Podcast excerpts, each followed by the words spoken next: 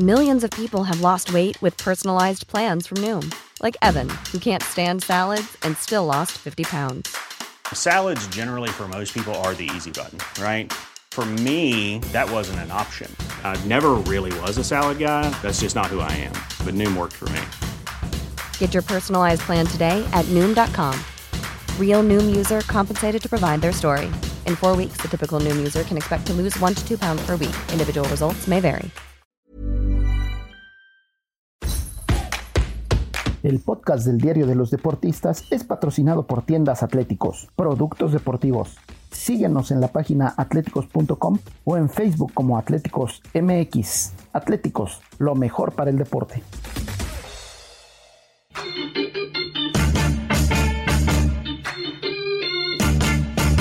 Esto, el diario de los deportistas.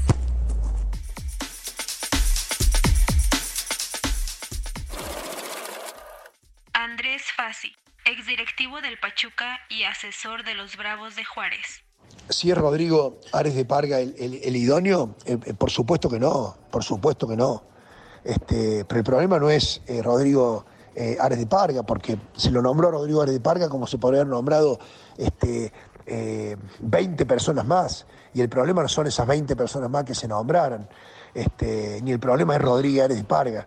Este, el problema es que, el fútbol mexicano se sigue manejando bajo un signo de amiguismo, bajo un signo de poner a personas eh, este, totalmente eh, eh, este, asignadas eh, a controlar un tipo de, de- de decisión. Eh, y no ponemos personas por capacidad, no ponemos personas por gestión, no ponemos personas que realmente puedan llegar a cambiar la historia del fútbol mexicano. Por supuesto que no es Are de Parga la- la persona asignada para este fin. Él no es el culpable de esta, de esta situación. El culpable de esta situación son los que toman ese tipo de decisión que si quieren continuar eh, con un signo, con un signo de, de- de- de- amiguismo, con un signo de coatismo, con un signo de, que a esta persona este, eh, yo la, la- manejo para, para este, tomar cual, eh, tal o, o- o cual decisión. Hola, ¿qué tal amigos del Esto? ¿Cómo están? Qué gusto saludarlos. Bienvenidos al podcast del Diario de los Deportistas. Les saluda José Ángel Rueda y me acompaña en esta ocasión Luis García Olivo, jefe de información de este periódico, para analizar, a ver, un, un tema candente, ¿no, Luisito? En los últimos días y prácticamente desde la eliminación de México en el Mundial de Qatar, bueno, se hablaba, ¿no? ¿Qué va a hacer la Federación Mexicana de Fútbol, la Liga MX, las autoridades mexicanas para mejorar este fútbol mexicano, un fútbol a veces caótico, muy noble, ¿no? Por todo lo que nos puede dar, pero sí con mucho caos y con una desorganización que ya ha tenido consecuencias, que ya nos ha costado resultados. Así que, Luisito, qué gusto saludarte. Bienvenido al podcast del Diario de los Deportistas. Hola Ángel, amigos de este enorme y fabuloso podcast. Pues creo que ya lo anunciaste todo, ¿no? Completamente la selección mexicana dio de qué hablar en, el diciembre pasado. Este antecedente creo que era parte medular de todo lo que tenía que acarrear a la Liga MX. Sin embargo, no hay una pronta solución, ¿no? Todo es a largo plazo, todo es como a media tinta, todo es como atole con el dedo, por así decirlo, ya que los directivos pues no descubrieron el hilo negro increíblemente y de manera muy eh, de risa regresan con esta situación del ascenso y descenso creyendo que con esto se le da un gran impulso a la selección mexicana y pues están olvidando en gran materia de precisamente la selección, ¿no? O sea, estos puntos que tocaron la semana pasada allá en la Federación Mexicana de Fútbol, allá en, en Toluca, pues solamente fueron temas de la Liga MX, sí, sí, reconocemos y sabemos muy bien que la selección mexicana se nutre de la Liga MX, es su materia prima. Sin embargo, estas soluciones o estos puntos son confiadamente en regresar a un mejor nivel con ello tener una buena baraja de jugadores.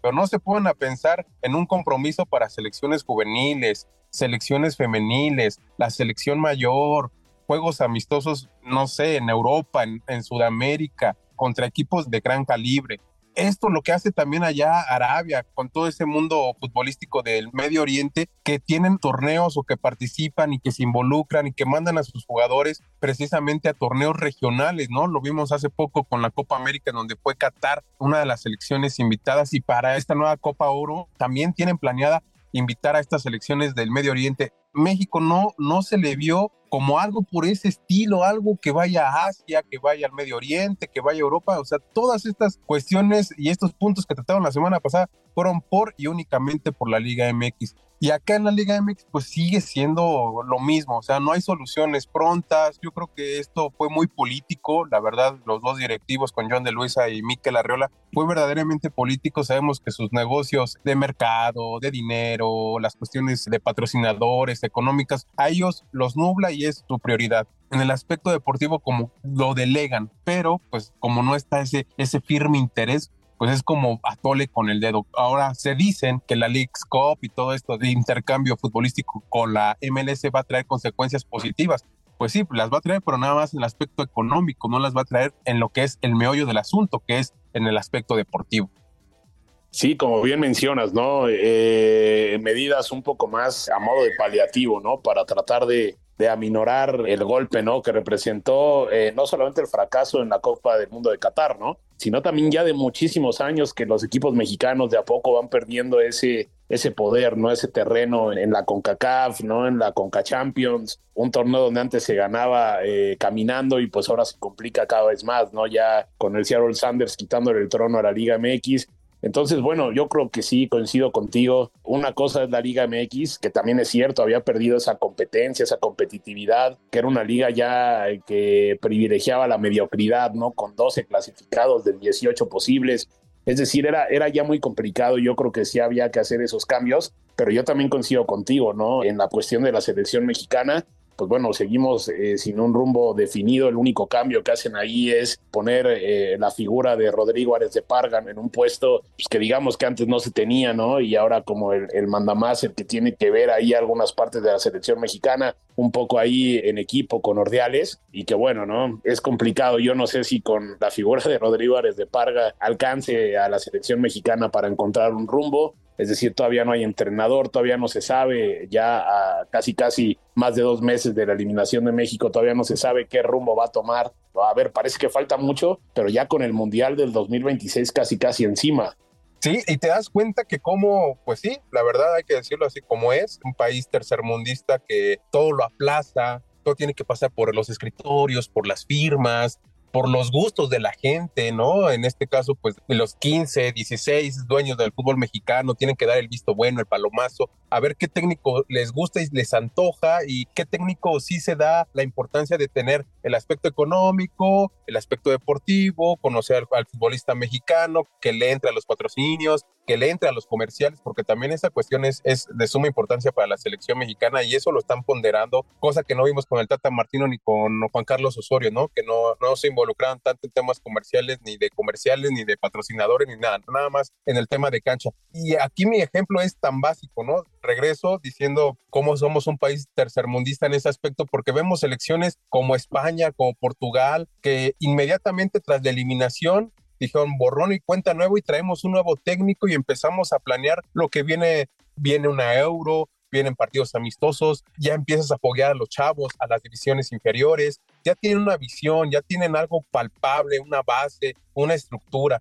No, acá en México dos meses y así es eh, como en todas las cuestiones este, que vivimos aquí en nuestro país, ¿no? Vas a, a, sacar una cita médica y también te tardas tanto tiempo y también en el fútbol pasa lo mismo. Creo que es de mucha risa candidatos los hay y a ciencia cierta es que hoy no lo tenemos confirmado, pero es casi, casi de risa que no tengas un técnico nacional, ¿no? Y lo vemos, lo vemos porque es increíble que la selección mexicana, siendo el número uno en cuanto a mercado nacional y también de Estados Unidos, y de suma importancia, que muy bien lo dice John de Luisa, es una de las sillas más calientes, pero también las cuestiones directivas tienen mucho que ver. Entonces, no nos podemos comparar con aquel balompié de, de Europa, ni mucho menos el sudamericano, pero México ahí está dando pasos hacia atrás, la verdad. Nunca la habían hecho tanto de emoción, la verdad en elegir al técnico. Sabíamos que ahí estaba Bucetich, sabíamos que estaba El Piojo, Juan Carlos Osorio en su momento, Miguel Mejía Barón. Entonces, creo que hoy le están haciendo más largo este asunto y este fracaso de Qatar en busca de encontrar como prontas soluciones, ¿no? Ahorita están como viendo la situación, sabemos que el 2026 va a tener consigo una suma importancia de la organización, los protocolos,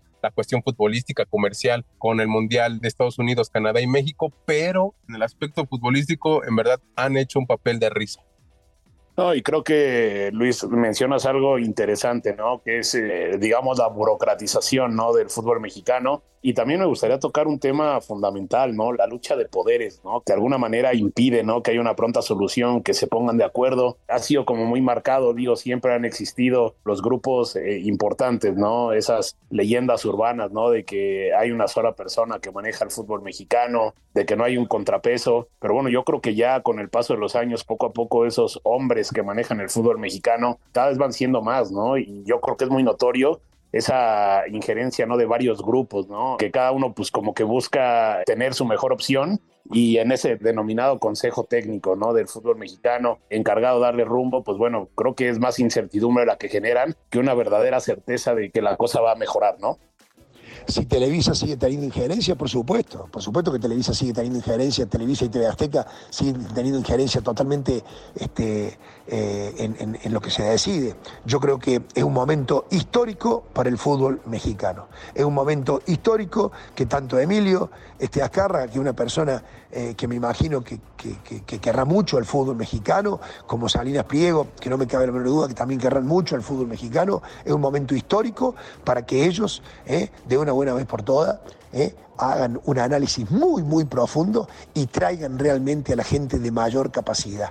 ¿eh? Este, por supuesto que el inicio es malísimo, ¿eh? generando este, un nombramiento de una persona que no tiene ningún tipo de posibilidad de generar un cambio, un cambio drástico. Pero ojalá, ojalá este, que se revea esta, esta situación y ojalá, ojalá por el bien del fútbol mexicano, este, que entre todos se pongan de acuerdo de quiénes son las personas ¿eh? Primero, cuál es el proyecto y después quiénes son las personas que tienen la capacidad de llevar adelante ese, proyecto ¿eh? y poder este, realmente ejercer el verdadero cambio en profundidad que el fútbol mexicano necesita hace muchos años y como bien dice, o sea, siempre ha existido, sabemos que el medio futbolístico siempre se ha movido de esa manera. Hoy lo buscan democratizar, ¿no? Con estos grupos, pero cada quien lleva agua a su molino, entonces, como tal, quieren sus propios beneficios, ¿no? Son grupos no tan radicales, no tan opuestos. Eh, creo que sí la visión eh, empresarial la tienen completamente perfilada en eso, en hacer negocios y precisamente acrecentar su multipropiedad, ¿no? Lo que pasa con el grupo Orleji que tiene a Santos, tiene al Atlas, en su momento tenía Tampico Madero, tuvieron que deshacerse por cuestiones económicas del Tampico. Tenemos a Grupo Pachuca con Pachuca y León y ahí tenían cuestiones con mineros de Zacatecas. Pero bueno, cada quien lleva agua a su molino con sus conveniencias. No les conviene creo que estar peleados todos porque si no esto estaría peor, ¿no? pero sí vemos unos ciertos favoritismos, ¿no? Sabemos que el tan famoso grupo que siempre ha estado imperando en el fútbol mexicano, pues es el que lleva mano, ¿no? Y es el que se corta la rebanada más grande del pastel, ¿no? ¿Por qué? Porque tiene cuestiones comerciales, televisivas, derechos y patrocinadores, porque no solamente el negocio es aquí en México, sino también para los, los paisanos que radican allá en Estados Unidos y que tienen una gran cantidad de televidentes y todo, toda esta cuestión comercial. Y creo que ahí se están olvidando de lo verdaderamente deportivo, ¿no? Si bien ya ponen el apoyo a los jugadores mexicanos con la reducción de extranjeros y bueno, esto aliviana un poco, pero pues bajar de 8 a 7 no es un gran número. Si lo puedes bajar a 5, pues tú dices, bueno, todavía te creemos, ¿no? Pero como con 7, pues, pues, es más de lo mismo, ¿no? El ascenso y descenso, pues pronostican que ya va a existir la próxima temporada. Y si te pones a ver en Liga de Expansión quiénes o cuáles equipos cumplen con el reglamento, con este tan famoso libro compromisos, entonces también empiezas a buscarle tres pies al gato y completamente se derivan otras complicaciones, ¿no? Que no todos los clubes de la Liga de Expansión tienen la infraestructura, la capacidad, y la otra cuestión, a ver si el equipo le paga la plantilla. Entonces también es un show. Y si te pones también a ver la cuestión de las televisoras, que cada quien, cada quien va a buscar poner a su candidato ideal, pues ahí, ahí entra otra vez la lucha de egos, de poderes y todo este sistema que hemos visto a través de décadas, no de ahorita, sino de décadas, pero hoy pues claramente está más dibujado este bosque. Así es. Mira, Yoko nos ganó el tema de la selección mexicana porque siempre es apasionante, ¿no? Y no habíamos tenido como que ese tiempo de mencionar justamente lo que estás diciendo, esas medidas, ¿no? Eh, en específico que se tomaron, ahora sí que entre en esos 60 días de análisis, ¿no? De cómo mejorar el fútbol mexicano y por consiguiente, pues bueno, sí la selección, aunque tú ya muy atinadamente con toda la experiencia que tienes cubriendo al tricolor, pues bueno, apuntaste algunas otras cosas, ¿no? Como el hecho de los amistosos, el hecho también de potenciar la, exportación de jugadores, ¿no? Que no tengan miedo de ir a jugar a Europa, ¿no? De, por ejemplo, hacer lo que hizo Santi Jiménez, ¿no? De irse a un club europeo y tratar de triunfar y ya lo está haciendo, está consiguiendo la titularidad. O sea, creo que hay otras cosas que pueden mejorar pero vamos a hablar un poco de eso que eh, comentaron los dueños y esas medidas que se anunciaron, como por ejemplo de la desaparición del repechaje a partir de la apertura de 2023, un tema que yo creo que lo hicieron por la pandemia, ¿no? De alguna manera tratar de recuperar ese dinero que se perdió con ese torneo que no se terminó y que, pues bueno, fueron recuperar esas entradas pero claramente fue un error y ahora ya va a dar marcha atrás. La, como tú bien mencionas, ¿no? La reducción de 8 a 7 jugadores no formados en México, pues bueno, eso eh, creo que sí es más bien una burla, ¿no? Tendrá que ser algo progresivo, lo que ya explicó un poco John de Luisa la implementación de un torneo largo con dos liguillas. Tú explícame a ver si tú le ves algún sentido, porque si estuviéramos hablando de un torneo largo, así como se juegan en Europa, pues bueno, todavía, ¿no? Yo creo que en un torneo largo existen otras ventajas, existe un poco más de paciencia, ¿no? Un poco más de planear algo a largo plazo, ¿no? De tener un poco más de tiempo para trabajar y no al vértigo de un torneo corto donde si en cuatro jornadas no ganas, prácticamente ya el, el puesto corre peligro, ¿no? Pero a ver, ¿tú cómo ves eso, Luisito? Como que de alguna manera buscan ampliar ese panorama para un torneo largo, pero por el otro mantienen la liguilla porque es lo que deja el ingreso, porque es lo que es espectacular. ¿Cómo viste esa, esa medida? No, no, yo creo que esa medida fue nada más como el, el tan famoso recuerdo de cuando íbamos a la primaria, ¿no? El, el, cuadro de honor, ¿no? Los que tuvieron mejor aprovechamiento durante todo el bimestre, en este caso, ¿no? No, yo creo que lo hacen nada más en el aspecto simbólico, en el aspecto para enmarcar precisamente la cuestión anual, pero no lo hacen con el fin de redituar en algo más, ¿no? Sabemos que las liguillas llegaron para quedarse desde 1996-97, si no me equivoco, y le dieron al clavo, al negocio, siendo pues se juegan dos finales, hay dos liguillas, entra mayor número de aficionados, ahora con las televisoras y todas estas este, aplicaciones de streaming y toda esta situación, pues ya encontraron otro negocio. Entonces, eh, no creo que las liguillas vayan a desaparecer, la verdad.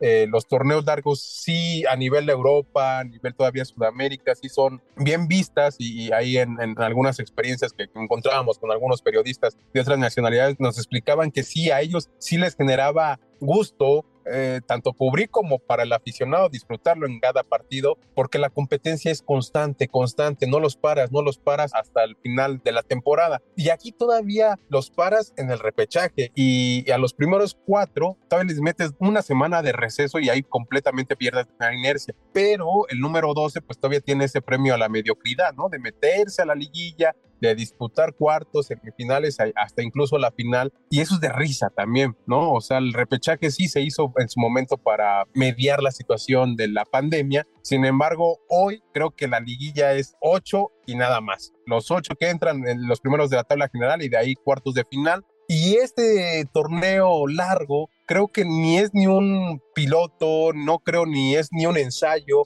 porque propiamente el Mikel Arriola decía, no la vamos a jugar con los torneos 6 y 6, 6 meses, un semestre. ¿Por qué? Porque el, el, problema de calendarización también es un show. Y teniendo en cuenta que México no va a tener eliminatoria mundialista para el Mundial 2026, pues va a ser peor, ¿no? Entonces, se la van a jugar como hasta ahorita se ha estado implementando este torneo de dos liguillas y solamente el numéricamente campeón por puntos o el que tenga mayor cantidad de unidades es solamente para la cuestión de aprovechamiento. En cuanto a la cuestión simbólica, ah, si este más puntos vas a tener un premio que sería un trofeo, ellos le llaman una coronación no va a contar dentro del palmarés. Sin embargo, estaría bien, y no, no me parece mala o descabellada la idea de que posiblemente si México regresa a una Copa Libertadores, pues a lo mejor ese, ese, ese mérito sí sabría diferente para los equipos. Ah, bueno, obtuve la mayor cantidad de puntos durante un torneo anual, pues ahora sí me reditúa en ir a una competencia internacional como una Copa Libertadores. Ellos dicen y lo dejan entrever como la cuestión de, de irse a disputar torneos con equipos del MLS, que la verdad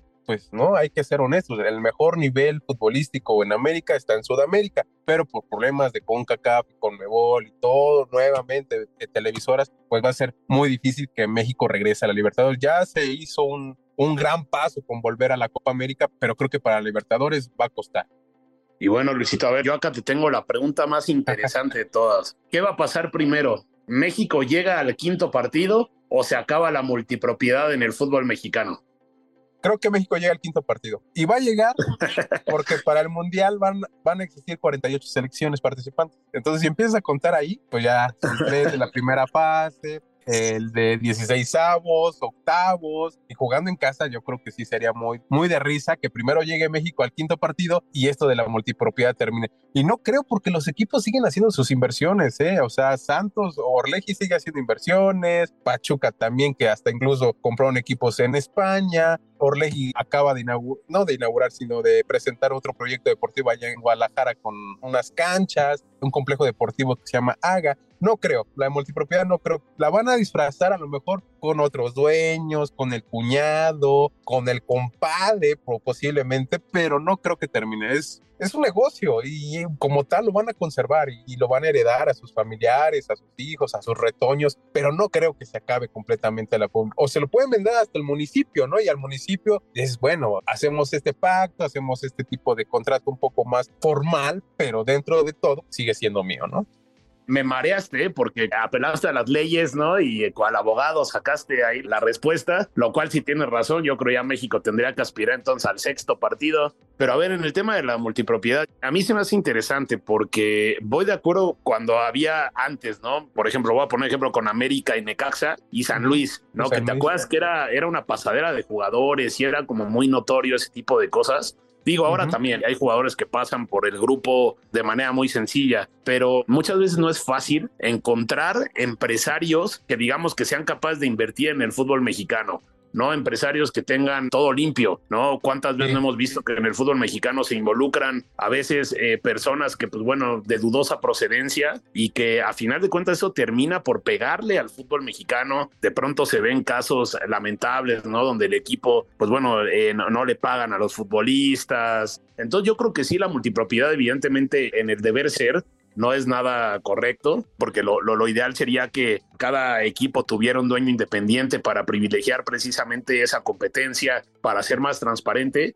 Pero bueno, también hay que verlo, ¿no? Que si de pronto eh, grupos, me parece importantes en el fútbol mexicano, como lo es el caso del grupo Pachuca y el grupo Orlegui, se deshacen de un equipo, pues bueno, también hay que ver que quien compre, ya sea, no sé, al Atlas, a Santos, a Pachuca o a León, inviertan con la misma seriedad, ¿no? Porque a mí me queda claro que el Grupo Pachuca le ha hecho bien al fútbol mexicano en el aspecto de la competencia, ¿no? Vemos a Pachuca, el actual campeón, Vemos a León, que fue campeón hace poco, vemos al Atlas, bicampeón, y que fue bicampeón una vez que llegó Orlegui, ¿no? Y lo mismo con Santos, ¿no? Un equipo que siempre compite. Entonces, yo creo que la multipropiedad en ese sentido es de los problemas menores, ¿no? Del fútbol mexicano. Yo creo que sería peor si cayeran en, en manos de gente de dudosa procedencia, ¿no?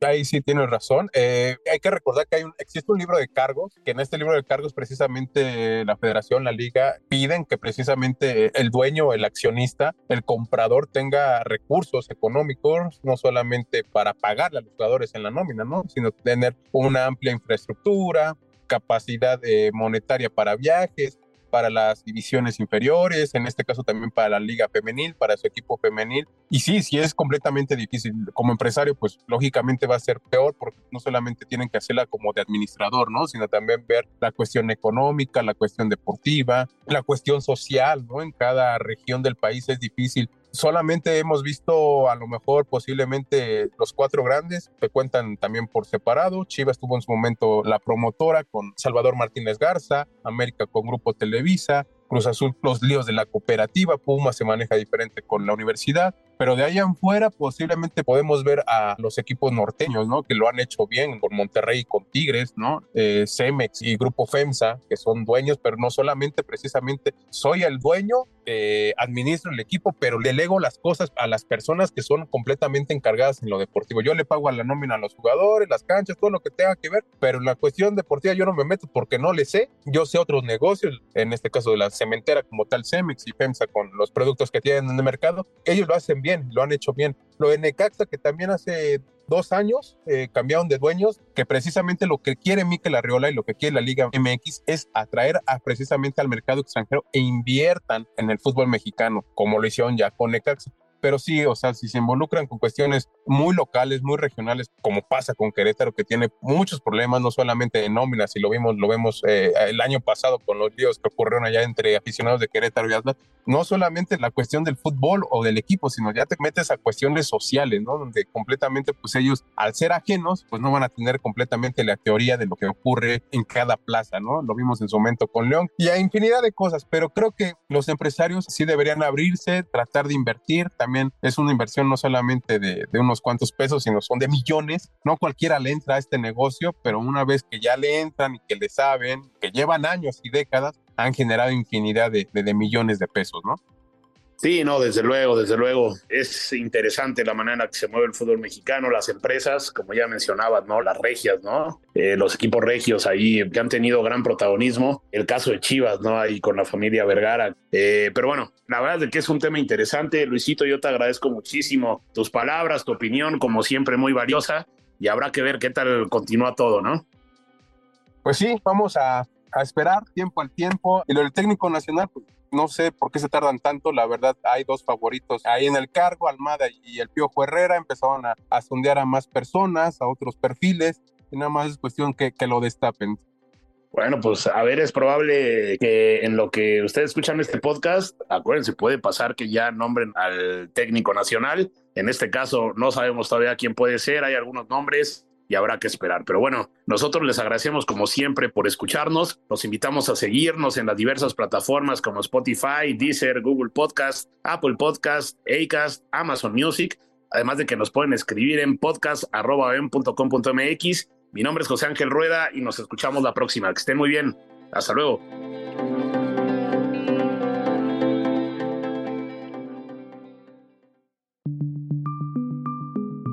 Es una producción de la Organización Editorial Mexicana.